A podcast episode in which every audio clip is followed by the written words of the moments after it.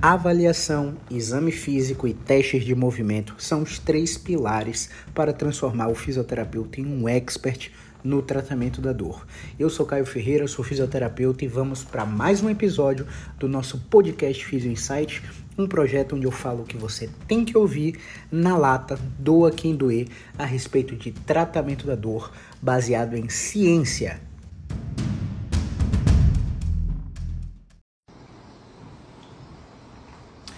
Fala pessoal, como estão vocês?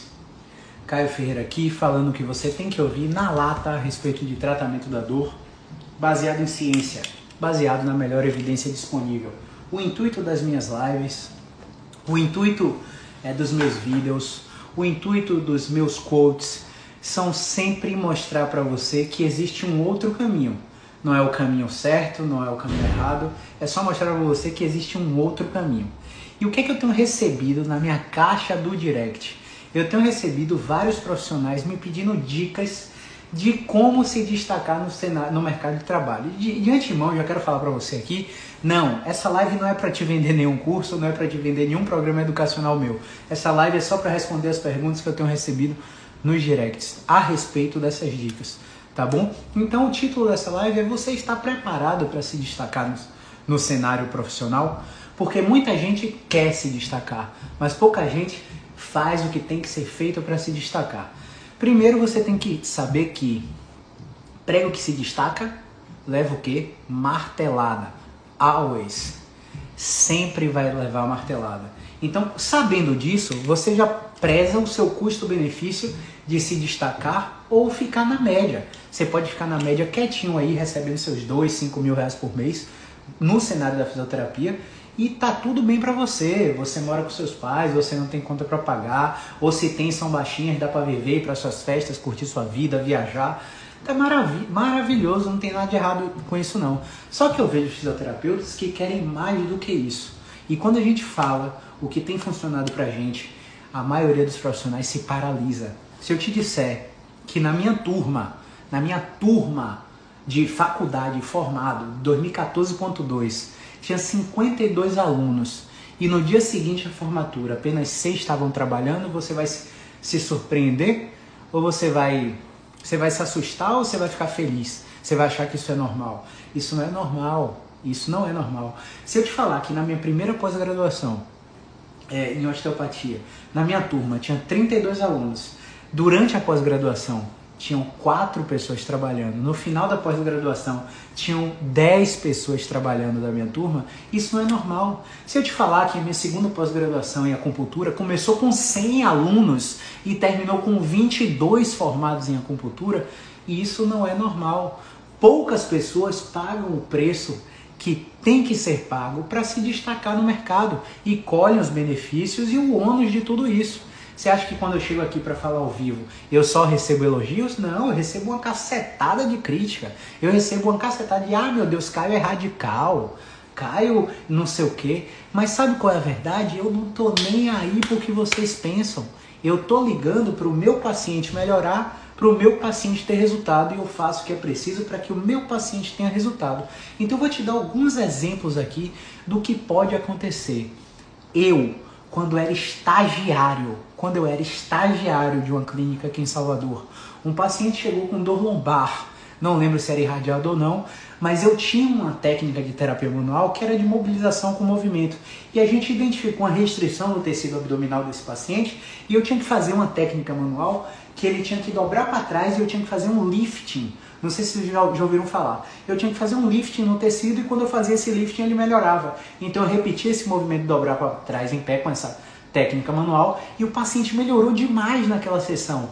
Só que no outro dia o fisioterapeuta que estava na clínica não sabia fazer essa técnica. E aí o dono da clínica me chamou e falou: não pode fazer terapia manual no, paciente. Por que não pode fazer? Porque Aí eu questionei por que não pode, o paciente precisa, a técnica melhorou ele, porque você não está aqui todo dia, você só está aqui três vezes na semana. E quando as pessoas, outras pessoas não estão tá aqui, elas não sabem fazer isso. Eu tá, tudo bem, vamos separar uma sexta-feira para a gente fazer uma sessão científica. E nessa sessão científica, a gente discutir sobre as técnicas que os pacientes daqui da clínica precisam e eu ensino o que eu sei e eles me ensinam o que eles sabem e a clínica evolui. Tá muito boa sua ideia, não? Parabéns tal. Me enrolou de todas as formas, passou três meses na clínica e não teve uma sessão científica. Eu sabia que não era do interesse do dono. Para mim, o interesse do dono era manter o paciente no sistema, fazendo o máximo de número de sessões possíveis para cobrar do plano de saúde do paciente. E não pense que isso só acontece na fisioterapia, não. Quando você entra num serviço de emergência, raramente você precisa de uma radiografia. Existem critérios para te pedir uma radiografia, critérios para te pedir uma ressonância. Por exemplo, Ottawa Ankle Rules. Sabe o que é Ottawa Ankle Rules? A Ottawa Ankle Rules ensina você um exame físico que prediz o risco de fratura de tornozelo pós o entorse. Você vai palpar três pontos do pé e o paciente não aguentar dar uma sequência de quatro passos, risco iminente de fratura, radiografia, diagnóstico diferencial e tratamento. Se a tal ankle está negativa, não precisa radiografia. radiografia. Você acha que quantos profissionais de emergência fazem a tal ankle Quase nenhum, raramente fazem, porque eles querem colocar ressonância, colocar infiltração, colocar procedimento, porque quanto mais procedimento eles fizerem, mais o plano de saúde desembolsa para aquele serviço. Só que não pense que isso é uma guerra entre fisioterapeutas, médicos, é, enfermeiros, gest... não é uma guerra. Sabe por quê? Os gestores dos seus planos de saúde, na maioria, são médicos. São médicos, só que empresários. E já estão sabendo que o uso desnecessário do plano de saúde faz um, um, déficit brutal no orçamento deles e muita gente tem saído do plano de saúde porque o plano de saúde tem que aumentar absurdamente por causa do uso excessivo e isso vai gerando uma crise no sistema de saúde. Então não pense que isso só acontece na fisioterapia. Isso acontece na medicina, na educação física, na enfermagem. Isso se chama prevenção quaternária ou quartenária. Não sei como é que fala direito esse nome não, mas você bota aí. Prevenção quaternária, você vai ver, é o risco de um paciente passar por um procedimento desnecessário.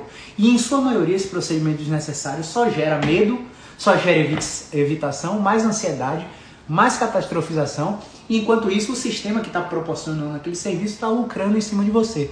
Ou seja, é uma indústria da doença, literalmente. Então, nesse exemplo que eu acabei de dar aqui para você, eu sabia que o paciente precisava de uma técnica e eu não podia oferecer a técnica porque o serviço não queria que eu prestasse essa técnica.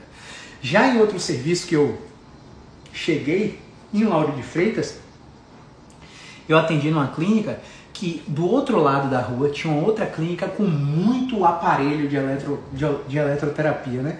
E aí quando eu cheguei na clínica, eu e dois colegas, a gente falou assim, ó, a gente vai tirar todos os aparelhos daqui. Mas como assim, não sei o que, muito paciente faz não sei o que. A gente vai colocar uma pesquisa de satisfação aqui, mesmo sem o aparelho. E aí a gente chegou, começou a usar parede, chão cadeira, maca, mesa plástica de aniversário, cadeira plástica de aniversário e começou a usar raciocínio clínico, técnicas manuais, técnicas de movimento que desbloqueavam os pacientes e diminuíam a dor dos pacientes. E mais do que o aparelho, ensinavam o que o paciente tinha que fazer para melhorar sem a gente. O que, que aconteceu? A pesquisa de satisfação bombou de reclamações. Ah, não tem mais o choquinho. Ah, não tem mais o calorzinho. Ah, não tem mais as ondas curtas. E na pergunta final, você está satisfeito com a nossa metodologia de tratamento? Estamos, melhorei muito. Não, depois desse tratamento melhorei muito. Ou seja, os pacientes sentiam falta das intervenções passivas, mas sabiam que estavam melhorando com outras intervenções. Quando você, quando você, você acha que quando eu falo um negócio desse aqui, o que, que as empresas de, que vendem aparelho pensam? Você acha que elas são minhas aliadas? Minhas aliadas? Você acha que elas não, não mexem os pauzinhos dentro dos conselhos para tentar calar minha boca? Calar a boca de todos os profissionais que falam isso, que aparelho não funciona, não funciona. Ah, mas tem uma modalidade que não. Rapaz, aparelho só funciona no subgrupo controle da dor para gerar analgesia, para fazer o movimento durante a aplicação. Fora isso, ligado e desligado não funciona. Tem várias pesquisas científicas já mostrando isso. Agora, Caio, se amanhã sair um artigo científico mostrando o uso do tênis, o uso de ondas curtas na lesão por bursite, do trocânter do, do quadril, é, vai melhorar a dor e a incapacidade. Eu venho aqui, abro uma live e falo, ó, parece que usar o TENS nessa frequência gerou benefícios nesse perfil de paciente. Porque não é a minha opinião, pessoal, que eu venho aqui falar. Eu venho falar sobre o que está acontecendo nas evidências científicas. Se você segue a JOSPT, o BMJ, né, o British Journal of Sports Medicine, você vai estar tá atualizado 10 anos à frente de 99% dos profissionais. Por isso que eu falo, não existe mais barreira de limitação da língua para o inglês. Existem aplicativos como o Google Tradutor que tem uma sensibilidade de tradução absurda.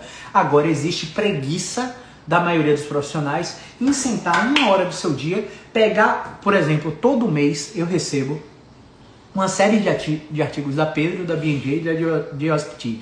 Eu coloco lá na Pedro a notificação e, a gente, e eu recebo os e-mails. Eu leio o título do, dos artigos, leio o resumo da maioria deles e o que é mais interessante eu leio, eu leio completo. Então eu tiro uma hora do meu dia para ler um artigo que chegou. Então eu recebo vários artigos por mês, todo dia primeiro, todo final do mês eu recebo vários artigos na minha caixa de entrada. E quando eu faço isso, eu tô à frente de 99% dos profissionais, porque cientificamente já tem um delay na aplicação da ciência, da teoria na prática. É por isso que muita gente fala, nenhuma teoria sobrevive à prática clínica. Não sobrevive à prática clínica porque você não sabe interpretar a teoria que está chegando. Porque se a teoria chegar e desmistificar tudo que você faz, ou você acata ou você sucumbe, porque essa informação vai reverberar em todos os polos científicos e os pacientes já vão saber se aquilo que você faz está funcionando ou não. Já existem planos de saúde, não sei se vocês sabem, que cobram você não mais por procedimento, que, que pagam você não mais por procedimento, mas pagam você por efetividade. Eles chegam aqui para mim, Caio, sua, seus últimos 100 casos de dor lombar, em quanto tempo você botou o questionário de incapacidade abaixo de 20%? Em média, eu coloquei o questionário de incapacidade em 6 semanas abaixo de 20%. Você tem esses dados das suas fichas de avaliações aqui? Tenho, manda o arquivo no computador. E o plano de saúde fala para mim, ó, eu vou te mandar um paciente aqui e você vai fazer essas seis semanas de tratamento que você oferece aí para dar resultado nele. E eu vou te pagar R$ 2.200 por isso. Se o paciente não melhorar em seis semanas, Caio que se dane, Caio vai atender ele até ele melhorar ou ser encaminhado para outro serviço. Porque o contrato que o plano de saúde fez com o Caio foi de R$ 2.200 por seis semanas de tratamento, dando resultado abaixo do índice de 20% de incapacidade, que é uma métrica. Eu não trabalho com isso, tá pessoal? Alguns colegas em São Paulo trabalham com isso, mas eu não trabalho com isso ainda, mas já tenho proposta para trabalhar estamos avançando nessas propostas, graças a Deus.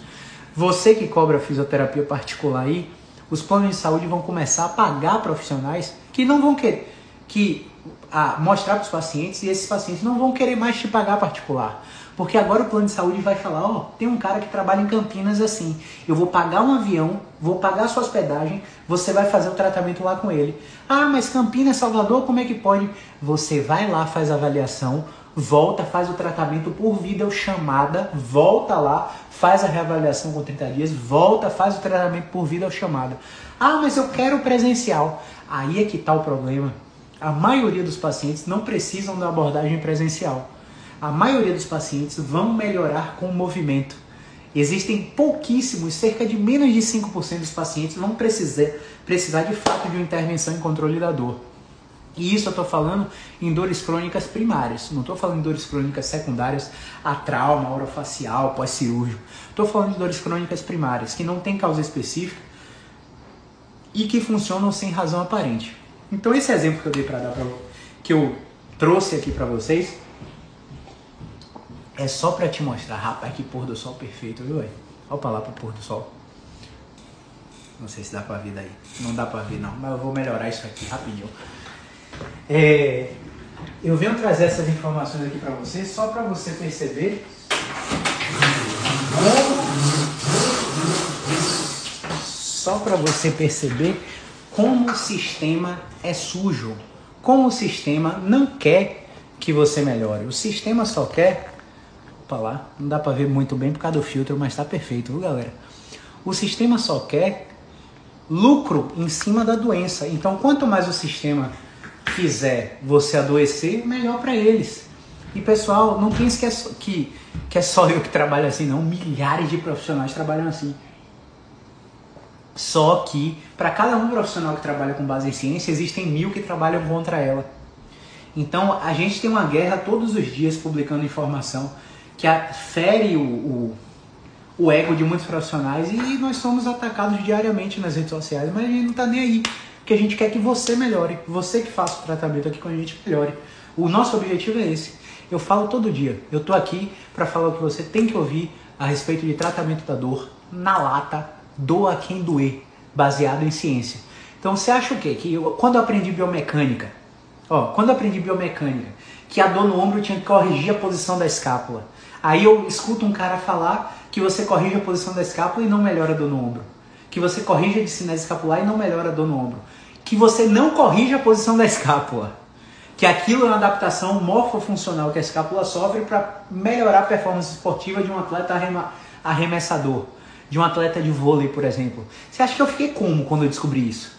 Caramba, quer dizer que tudo que eu estudei por cinco anos foi pro lixo? Não, não foi pro lixo. Agora tem que ser aplicado no momento que o paciente precisa. E é essa confusão. Não existe ferida no ego. Existe você, ó, os dados da ciência são esse aqui. Contra fatos não há argumentos parece que fazer isso aqui melhora mais os pacientes do que fazer isso aqui que você faz. E aí, vamos aprender a fazer isso aqui ou vamos continuar nisso aqui? Então, eu vejo, por exemplo, professores, eu tenho alguns alunos que são professores de Pilates. E eu não tenho nada contra o Pilates, nada contra o RPG. São tratamentos maravilhosos depois que o paciente passa pela triagem do tratamento da dor começar com essas intervenções para tratamento da dor parece não ser efetivo. Parece, é o que a ciência mostra. O que que acontece? Eu, Caio, moro em Nazaré. Eu vou alugar um espaço, sei lá, 32, 40 metros quadrados, vou colocar meu estúdio de pilates aqui e eu trabalho do meu lado. Eu, tra eu trabalho é, do lado de minha casa. Eu estou super confortável. Eu acordo na hora que eu tenho que acordar, vou dar minha aula, estou ganhando meu dinheiro eu tendo a me acomodar ali, porque eu estou com a vida estabilizada. Eu tenho pacientes, Pilates tem pacientes em todos os cantos, e eu estou ganhando meu dinheiro e está tudo bem, então eu tendo a me acomodar. Só que nesse estúdio de Pilates também chega casos complexos. E aí esses alunos mandam, na maioria das vezes, esses casos para mim. E aí eu falo assim, pô, tá, você avaliou ele, e por que você mandou para mim? Se você faz a mesma coisa que eu, você está no estúdio de Pilates, você só tem que selecionar um movimento específico para aquele paciente. Ah, mas a turma tem cinco alunos. Porque você não abre um, um serviço dentro do seu estudo, de dentro do seu estúdio de uma consulta especializada. E aí você faz a triagem no Pilates. E aí quando chegar no Pilates, você fala, ó, você não dá para começar o Pilates aqui agora. Você precisa dessa avaliação para tratar isso aqui e assim que melhorar isso aqui, aí você está no Pilates. Eu tenho certeza que o sucesso do seu serviço vai ficar estrondoso, porque a maioria dos pilates que existem aqui são atividades físicas e não tratamentos específicos. Só é específico quando é um personal pilates, que aí o fisioterapeuta tem um tempo a mais para fazer uma avaliação minuciosa e direcionar o tratamento. Mas quando você fica é, quando você fica refém desse conforto, você tende a limitar seus resultados. Tá tudo muito bom, mas pode melhorar. Então, esse exemplo de você limitar o profissional, você limitar o profissional porque o outro profissional não sabe fazer essa técnica, é perfeitamente solucionável. Caio, vem cá, eu tô, eu tô vendo que você voltou de BH, fez essa formação nova. E aí, como é, velho? Chega aqui, dá uma palestra pra gente pra ver como é que a gente aplica isso aqui no Vitória, no Bahia, não sei o quê. Eu, porra, maravilhoso, vamos lá, eu aprendi isso, isso aqui, vocês podem testar isso, isso aqui. Pronto. Os caras não foram lá tomar o curso, mas já sabem como é que funciona o processo e já estão aplicando. Você tá no estúdio de Pilates, ah, porra, Caio, é, Joãozinho, Marília, vem cá, me disse, você fez esse curso aqui, né? E aí, como é que dá para você fazer uma palestra pra gente? Ah, faz uma palestra aqui. Será que aplicar isso aqui no meu paciente vai melhorar? E aí eu tenho que avisar para você, vai piorar antes de melhorar, porque o paciente está acostumado a pagar e receber o que ele quer e não o que ele precisa. Então, quando você mudar a forma como o seu sistema funciona, você vai ter uma queda antes de começar a melhorar, porque isso é o tempo que os, que os pacientes percebem a mudança do estilo de atendimento. Um exemplo, eu vou abrir aqui em números para você. Quando eu terminei minha especialização em osteopatia, eu tendi a fazer osteopatia em todo mundo. Todo paciente que entrar por essa porta era osteopatia em todo mundo. Mão em todo mundo, visceral em todo mundo, craniano em todo mundo, temporomandibular em todo mundo. E aí o que só para você ter ideia, eu tinha uma média de faturamento de 7 a 8 mil por mês, quando eu trabalhava só com osteopatia. Aí quando eu fiz a acupuntura, que aí eu comecei a ver limitações que a osteopatia tinha. E nessas limitações eu entrava com a. Por exemplo, a osteopatia tem uma abordagem para rinite, rinite alérgica. A abordagem da osteopatia, na minha visão, tá pessoal? Tem vários profissionais que vão achar diferente. Na minha visão, é super limitada. A abordagem da acupuntura é mais completa, na minha visão, tá? É um viés meu. Quando eu comecei a colocar acupuntura nesses pacientes, eu tive uma queda de 5 para 6 mil de faturamento. Depois que os pacientes começaram a se acostumar que eles iam chegar aqui, iam ser avaliados e não necessariamente iam receber osteopatia, aí eles começaram a valorizar o meu raciocínio e não o que eu e não a técnica que eu aplicava, entende? E aí meu faturamento subiu para a margem de 15 mil por mês.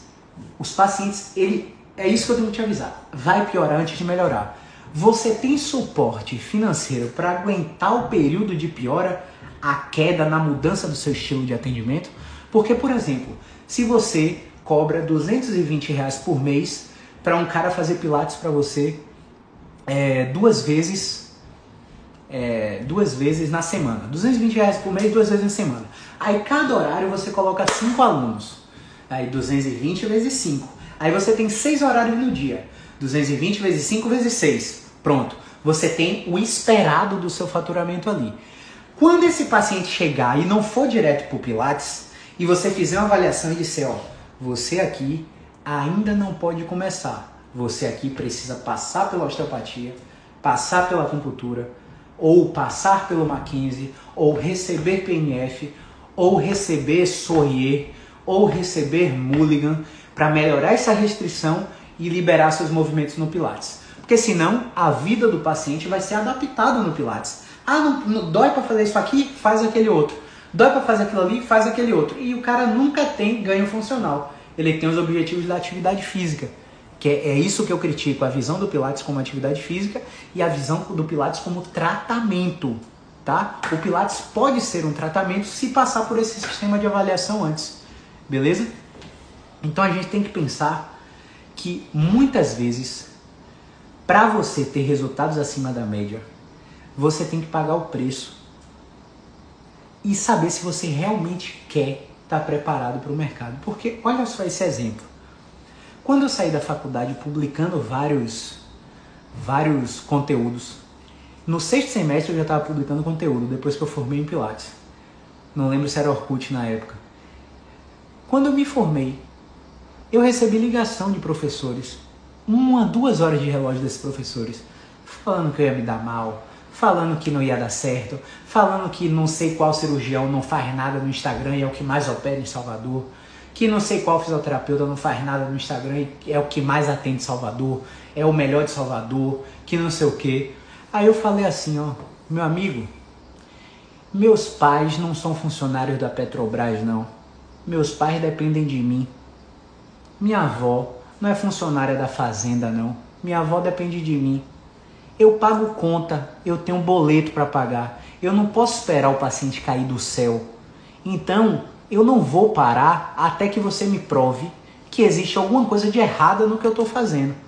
Quando eu confrontei esse profissional, pense que a gestão passada do conselho veio toda em cima de mim, mas toda em cima de mim. Eu falei: não, se eu tenho essa grana, eu vou desembolsar. Desembolsei essa grana, contratei advogados e os advogados provaram que eu não estava fazendo nada de errado.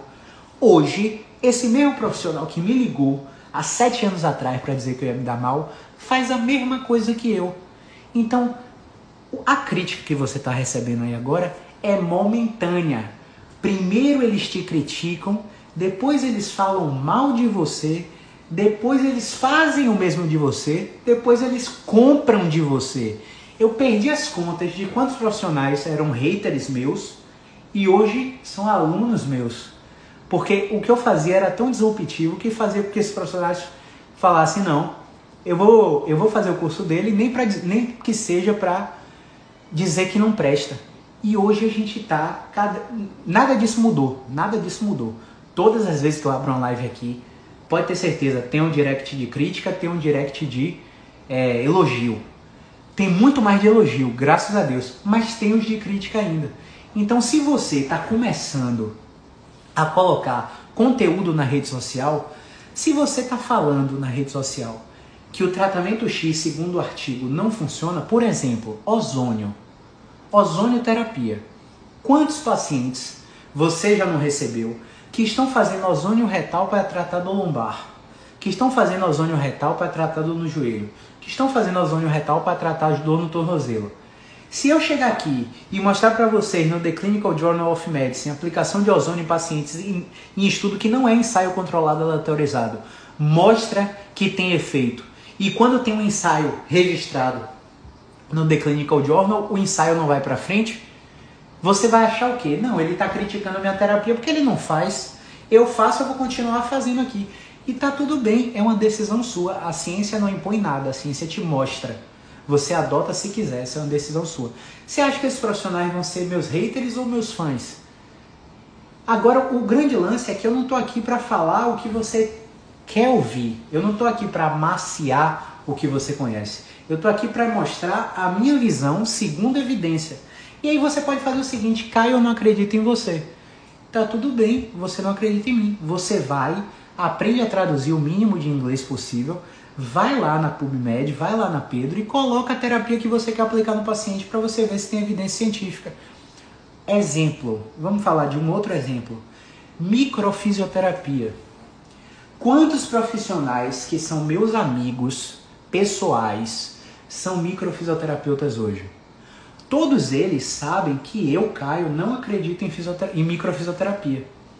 Só que eu, Caio, tenho um limite do ceticismo. E o limite do ceticismo é o seguinte: eu avaliei o paciente, o paciente não é responsivo ao movimento, eu mandei para um ortopedista, o paciente é refratário à terapia medicamentosa, eu mandei para o anestésio, o paciente é refratário à clínica da dor e medicina intervencionista, ele fez bloqueio, mesmo assim não melhorou. O paciente tem várias barreiras de recuperação, não se adaptou ao tratamento psicológico, foi no microfisioterapeuta. Ele foi no microfisioterapeuta, o microfisioterapeuta falou assim, ó, ó, você tem uma cicatriz com quatro meses. Quatro meses eu estava na barriga de minha mãe. Você tem uma cicatriz com quatro meses. Vamos ver o que é está acontecendo aqui? Aí a pessoa vai lá pergunta para a mãe: Ah, mãe, você, eu estava grávida de você e caí da escada com quatro meses. Que, qual é a relação disso? Não sei. O microfisioterapeuta sabe. Ele vai lá, desbloqueia o canal, não sei como é que eles trabalham, e o paciente melhora 80%. Então existem coisas que você tem que ter um ceticismo e existem coisas que você não tem argumento para contra, contraindicar.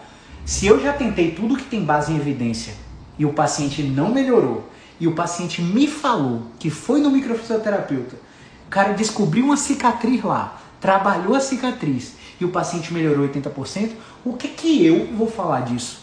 Eu não tenho que falar disso. Você entende? Então, quando você fala alguma coisa que foge dos padrões convencionais, você sempre vai ter o cara que te admira e o cara que te odeia. O que eu vejo dos alunos fazendo é desistir na primeira crítica que você recebe. Grande Proença, por exemplo, Proença entrou na live aqui agora, se eu chamar ele de ladrão de oxigênio por causa do tamanho do nariz, ele vai sair da live logo de cara? É claro que não. Ele sabe que a gente é amigo, ele vai mandar um outro ladrão de oxigênio do outro lado. E tá tudo bem. É a mesma coisa que você tem que falar com os haters. É a mesma coisa. Eu não respondo. Mandou direct? Maravilha. Mandou direct? Maravilha. Eu deixo o direct lá. Por que, que eu deixo o direct lá? Porque eu tô hoje com mais de 99 solicitações aqui de mensagem e eu não consigo é, responder todo mundo, infelizmente. Mandou na caixinha, tenha certeza que eu vi seu comentário. Seu comentário tem uma crítica baseada em ciência, eu vou responder, vou mandar um vídeo aqui e vou te falar o que eu penso a respeito do seu comentário. O que eu falei te agradou? Maravilha. O que eu te falei não te agradou? Pessoal, não é minha opinião, é o que eu estudei baseado em ciência, é o que eu interpretei daquilo. Beleza? Então, quando a crítica já fere o respeito, já fere a, a credencial do profissional, eu não falo nada, eu só dou um bloco na pessoa. Eu só dou um bloco. Porque a rede social é minha e o cara tá vindo na minha rede social para falar uma coisa que não tem fundamento nenhum. Eu dou um bloco nele. Agora, se você acompanhar todos os comentários que tem aqui, todos que são divergentes e que são respeitosos e que apresentam outra visão diferente da minha, estão aí nos meus comentários. Você pode caçar os comentários dos meus posts aí. Eu não dou bloco, eu deixo lá porque é uma outra visão. É como eu te falei. Se você chegar e falar para um cara que vive de ozônio, a renda dele vem de ozônio terapia. O cara atende vários atletas, várias pessoas gostam dele. E você fala, ó, tá aqui o artigo científico, mostrou aqui que ozônio tá, kinesiotape. Por exemplo, quem acompanhou aí o quem está acompanhando aí o Australian Open de tênis começou essa semana. Você vai ver vários tenistas usando kinesiotape, né, uma fita que cola na pele em um músculo específico e essa fita, segundo o que é proposto, né, acho que é Kenzo o nome do criador, é, tem o kinesiotape, tem o dynamic tape, tem bandagem rígida, enfim. Esses, esses atletas acreditam que o kinesiotape dá estabilidade, diminui a dor, melhora a circulação, é, diminui risco de lesão muscular. Só que aí o que, que acontece? Tem, você coloca lá no, no YouTube Kinesiotape Unicid, que é a Universidade de Cidade de São Paulo. Tem um estudo gigantesco, gigantesco, com aplicação de kinesiotape versus fisioterapia mais kinesiotape, para saber se quem fez a fisioterapia mais kinesiotape melhorou mais do que quem fez só a fisioterapia, porque sempre quando você quer comparar uma intervenção, você tem que comparar com uma coisa que já tem efeito. Porque se a coisa não tiver efeito, o comitê de ética não, não, não permite que aquele estudo seja é, continuado.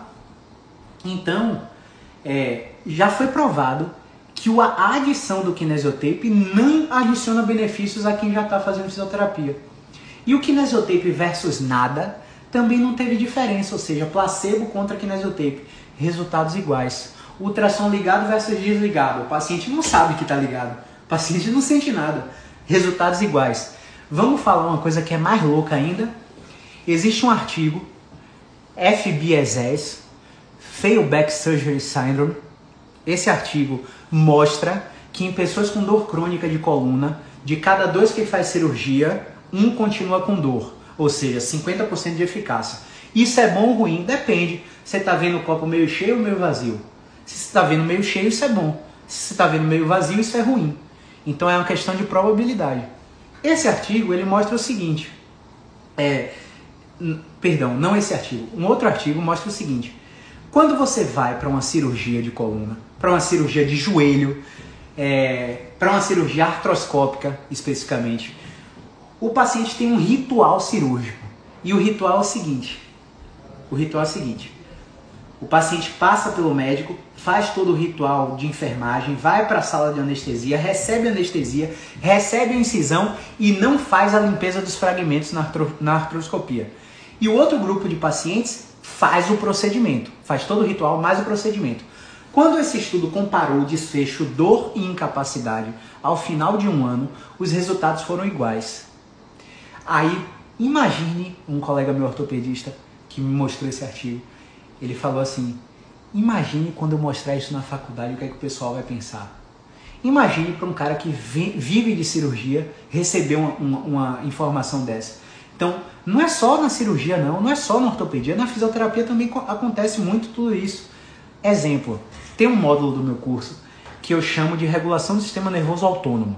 É para indução do sono. A gente faz algumas técnicas em alguns músculos específicos que estimulam o sistema nervoso parasimpático e dá uma letargia. Né? Eu mostro tudo isso no módulo, o aluno fica super empolgado, pô, vou ajudar meus, meus pacientes. Aí no final do módulo eu falo assim, Pessoal, comparando todas essas técnicas versus deitar e respirar profundo, o resultado é igual. Imagine, velho, assim, se eu quisesse só te vender, eu ia te falar só o que funciona, né? Só que eu te mostro como atuar e eu te mostro a comparação dos resultados. Você percebe a diferença disso aí? Quer dizer, Caio, eu tô lá, eu tenho nível 3 de terapia crânio-sacral, eu tenho osteopatia avançada, eu tenho regulação do SMA avançado, eu tenho TISNA, tratamento integrado do sistema nervoso autônomo. O paciente deita aqui sem conseguir dormir. Você faz a indução do sono, o cara ronca na sua maca. Você quer me dizer que para dor e incapacidade, se eu deitasse ele ali 10 minutos respirando profundo, o resultado era igual? É isso que o artigo fala. é isso que o artigo fala. Só que existe uma cultura do fazer no profissional de saúde. O profissional, quando identifica o caso e fala assim, ó, é, eu é, tenho que fazer alguma coisa por esse paciente. Só que quando eu avalio ele, não fazer nada é melhor do que fazer algo. Mesmo assim eu faço. Eu tenho essa cultura da intervenção. O profissional não reconhece o limite de quando não agir. Exemplo, um paciente que eu atendi ontem, ontem não, perdão, hoje foi terça-feira, eu atendi quinta-feira passada. O paciente chegou aqui com dor lombar irradiada na perna, eu meti o martelinho no tendão patelar e hiperreflexia. Eu perdi, meti o, o, o, o martelinho no tendão aquileu e hiperreflexia. Eu toquei abaixo da perna, não tem sensibilidade, não sente o meu toque, não sente a agulha de acupuntura. Eu fiz resistência para dorsiflexão do pé, paciente despencou, ou seja, ele perdeu força, alterou sensibilidade, alterou reflexo. Eu desisti dele? Não, eu testei o movimento dele. Quando eu testei o movimento dele, ele não respondeu. Esse paciente é para mim? Não esse paciente é com ortopedista, examinar o risco de uma patologia grave e talvez uma intervenção cirúrgica, porque a compressão nervosa está muito absurda. O cara não consegue levantar a ponta do pé. Então, a gente tem que perceber quando a gente não tem que fazer nada. Então, nesse caso, eu não tinha que fazer nada. Eu tinha que encaminhar esse paciente para um outro profissional. Então, a gente tem que identificar esses momentos. Sobre o KT, Físio Amaral falou aí, Grande Leandrinho, perdeu ar, né? é muito nariz sugando esse oxigênio. Grande Dr. Lucas, obrigado aí pelo elogio. É, vamos lá. É, sobre o KT, eu acabei não continuando, né? Quer dizer, eu falei, o kinesiotape, ele não... É, pra, Caio, pra que, que você usa kinesiotape? Pra colocar na raquete quando eu jogo tênis. Pra melhorar a aderência da minha pegada na raquete. Eu não uso em paciente. E aí, por que os atletas usam? Você lembra das ventosas em Michael Phelps na última, nas últimas Olimpíadas? Michael Phelps apareceu com um bocado de marca de ventosa. Se você rodasse a rede social, tinha curso de ventosa vendendo.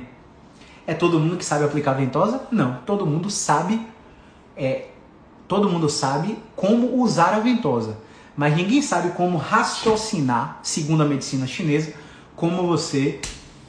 É, como você utiliza no princípio energético. Eu sou acupunturista, minha ventosa está aqui guardada, deixa eu ver se está aqui, só para não falar mentira. Ó, se você olhar aqui, ó, tá vendo ali? Ficha de paciente, ficha de paciente e a ventosa está aqui embaixo, ó. Eu, eu não lembro quando,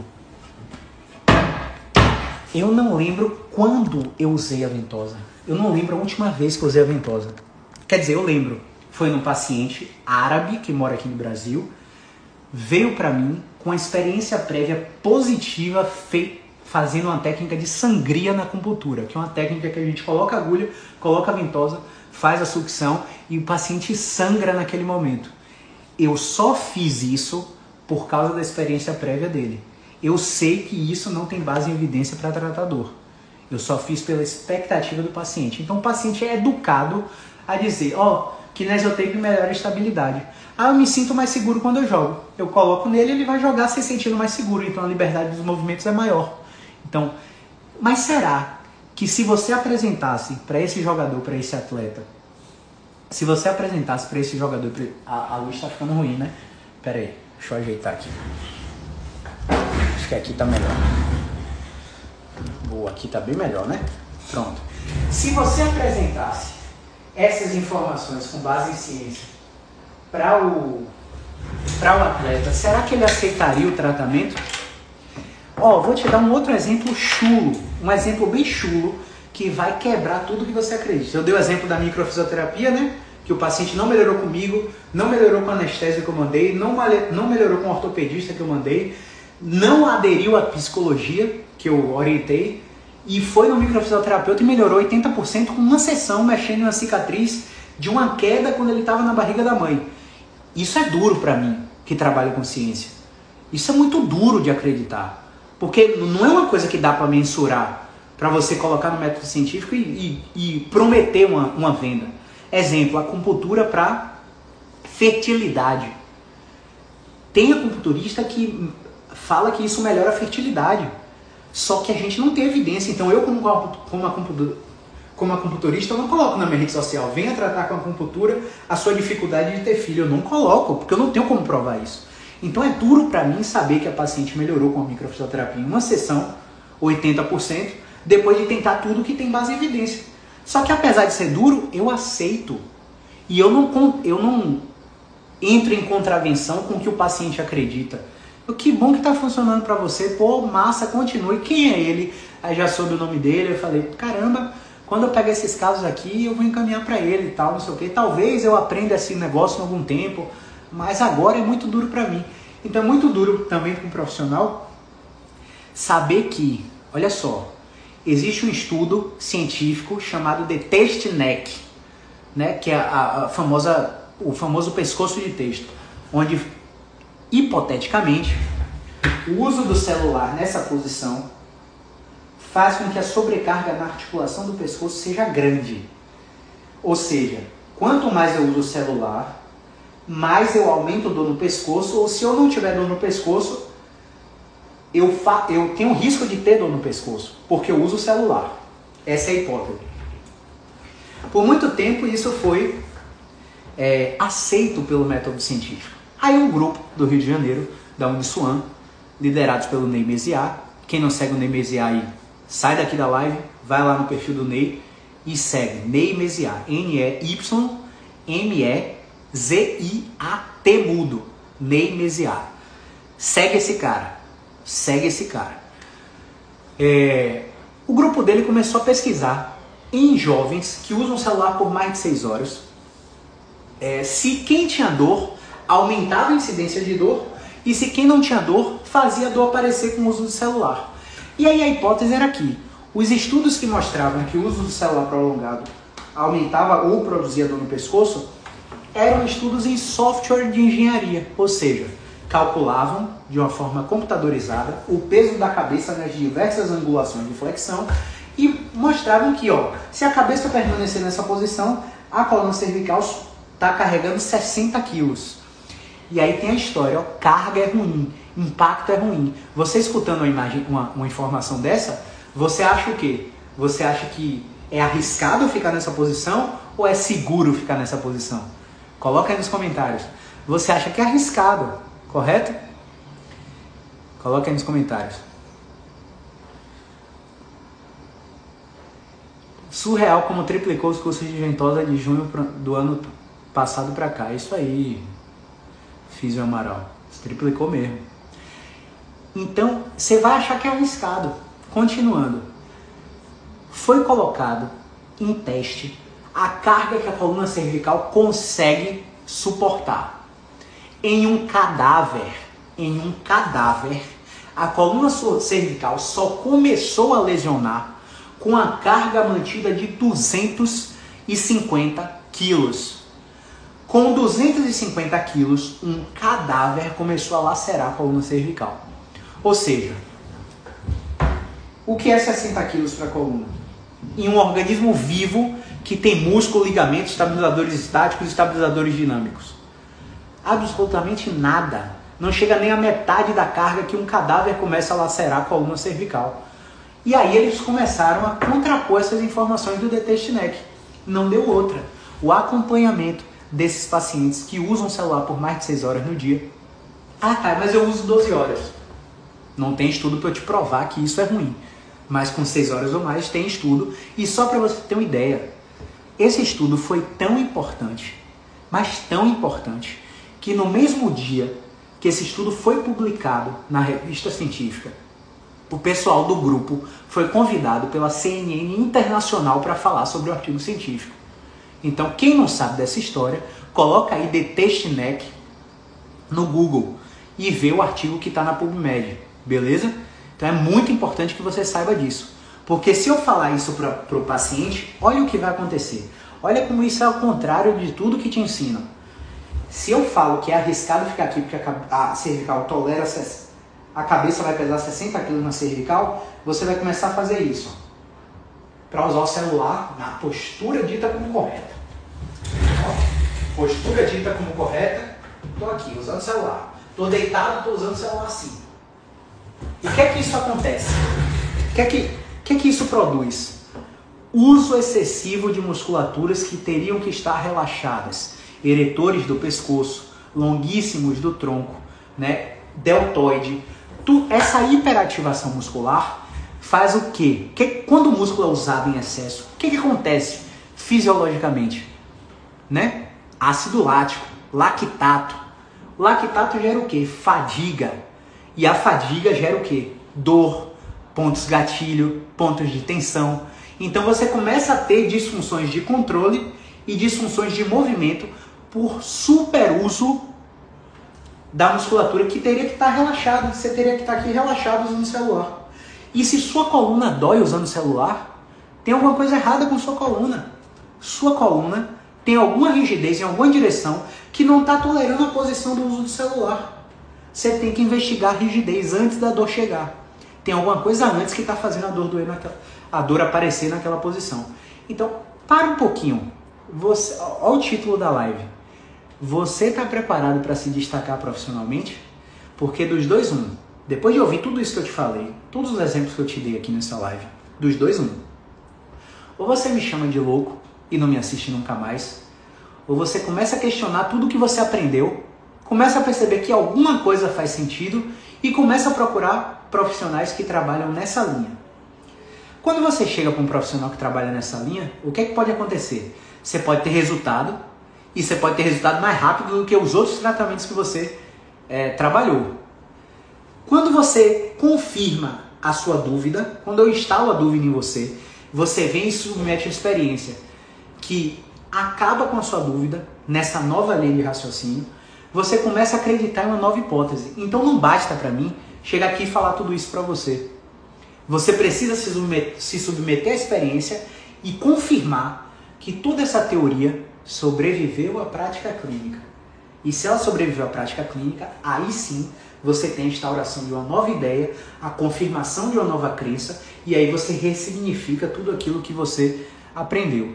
Então é um processo lento, é um processo educacional, mas é um processo educacional que eu espero que quando meu filho tiver 20 anos, 25 anos, estiver formando em fisioterapia, com fé em Deus, ele já vai pegar um cenário muito mais fácil de se trabalhar com os pacientes.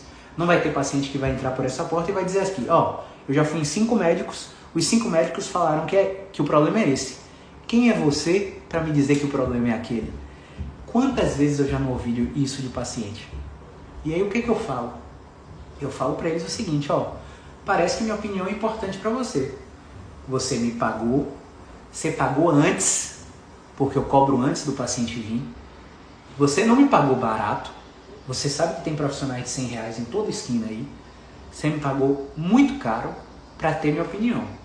A minha opinião parece não fazer sentido com tudo que você ouviu. Então, dos dois, um. Ou você faz o que eu pedi, só para nem que seja para dizer que não presta, que não funciona e não volta nunca mais, né? Ou você me chama de doido e de fato não volta nunca mais. E geralmente os pacientes experimentam o que eu, o que eu tô falando. E aí muitos têm resultado, muitos não têm resultado. Os que não têm resultado a gente encaminha, os que têm resultado a gente continua. Simples assim. O que, que você acha? O último exemplo aqui, tá? O pessoal que ficou aí, Claudinha, Lidiane, Adriana Dias. Adriana é nova aqui, seja bem-vinda. Érica, já sei. Michelle é nova também. Mais recentemente, Márcia Bispo, João Bittencourt, Tânia Gisele, Nena Jussara, Cristiane, Cláudia Santos, Magneide Alves. Maravilha. Pessoal que ficou aí até o final. O que é que você acha de uma empresa chegar para mim e me ligar, ficar uma hora comigo falando que ela vende um colchão eletromagnético e que esse colchão melhora a dor nas costas. E que ela sabe que eu sou um profissional de referência em tratamento de dor de coluna aqui em Salvador e que ela quer o meu apoio. E para ter o meu apoio, ela vai colocar no meu faturamento 10 mil reais por mês. Qual é a minha tendência? Minha tendência é, nossa, vamos aumentar o nosso faturamento para vender o colchão eletromagnético. O colchão eletromagnético custa 20 mil reais. E não é todo paciente que tem para pagar. Mas muitos pacientes que frequentam o meu serviço têm. Porque os pacientes que eu atendo, geralmente, não são todos, têm um poder aquisitivo alto. E o que, que eu fiz? Eu falei, não posso fazer isso, não posso fazer essa parceria. Por quê? Um, eu não acredito. Dois, não tem evidência científica. Três, eu tenho muito paciente que já comprou essa zorra e não melhorou. E só melhorou quando desbloqueou a coluna. Quando eu falo desbloquear a coluna, não pense que é só manipular a coluna. É colocar um movimento que combata a rigidez que ele tem de anos. O paciente só melhorou quando fez isso, ou quando foi para terapia, ou quando, foi medicina, ou, ou quando fez medicina intervencionista. O que, que você acha que a empresa vai pensar de mim? O que, que você acha que nos bastidores essa empresa vai falar de mim? Então, eu já estou saturado, eu já estou acostumado. Então, eu falo para você que é seguidor, você que me acompanha aqui, se você tiver alguma dúvida quanto à minha integridade profissional, com uma forma, quanto à forma com que eu trabalho, sobre o que eu faço no tratamento, como é o serviço, pode perguntar aqui. Chega lá na caixinha dos stories e eu vou te responder. Você vai tirar essa dúvida direto comigo, não pelo que as outras pessoas falam. Porque quando a gente para na live para falar informações, para passar informações como essa, a gente ganha um monte de seguidor. Mas a gente também ganha um bocado de hater. Porque a gente está contra o sistema. A gente repudia a forma como o sistema lida com a dor. Só para você ter uma ideia, o tratamento de dor tem 638 bilhões de dólares gastos por ano nos Estados Unidos. Você sabe o que são 638 bilhões de dólares gastos? É mais do que os tratamentos de doenças cerebrovasculares como AVC e doenças cardiovasculares como infarto agudo do miocárdio. É mais do que doenças do coração e doenças de câncer por ano. Ou seja, a dor gasta muito mais do que câncer e problemas cardiológicos juntos nos Estados Unidos. Então a gente precisa modificar a forma como o sistema lida com a dor. E são poucos os profissionais que trabalham nessa linha de abordagem, beleza? Então eu finalizo essa live perguntando para você novamente: você está preparado para se destacar no cenário, no cenário profissional? Você está preparado para se destacar profissionalmente? Porque quando você destacar, se destacar, vai ser um tio que você atendeu sem contexto que vai falar mal de você. Vai ser um cara que formou com você, que era seu melhor amigo na faculdade, que vai falar mal de você. Vai ser um professor que você admirou, que vai falar mal de você. Vai ser o mundo falando mal de você. Você está preparado para isso? Se você não tiver, fica na média, atende seu plano de saúde, atende no modelo cinesiopatológico corrigindo biomecânica, atende no, modelo patoanatômico corrigindo doença, atende no modelo patoanatômico tratando. Caramba, tô só usando hoje. Atende no modelo patoanatômico é, tratando inflamação, né? Que você vai ficar aí na média e tá tudo bem, tá tudo bem. Mas com essas informações sobre como o sistema funciona, sobre kinesiotape, sobre ozônio, sobre tudo que eu falei aqui, eu espero que tenha aberto um pouco a sua mente para novas possibilidades de tratamento da dor, beleza? Então um grande abraço quem ficou até o final e movimento é vida. Amanhã 19h45, amanhã 19h45 a gente vai estar com a live de Prática Clínica 3 sobre fisioterapia nas dores de cabeça. Sabe aquelas dores de cabeça que você já foi no neurologista, fez imagem, não achou nada, que te disseram que é enxaqueca, que é migrânia, que é migrânia com áurea?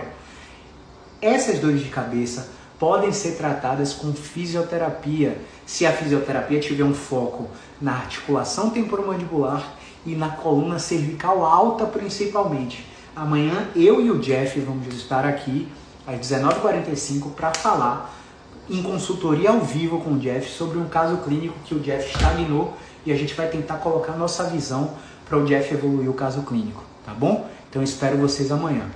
Então vou dar tchau aí, Cláudia, Lidiane, grande Jamile, tá em falta, hein, Jamile? Vou puxar a orelha quando vier aqui de novo, viu? Wellington, Adriana, Érica, Michele, Márcia, João, Tânia, Jussara e Claudinha. Muito obrigado pela audiência. Até amanhã, beleza? Movimento é vida.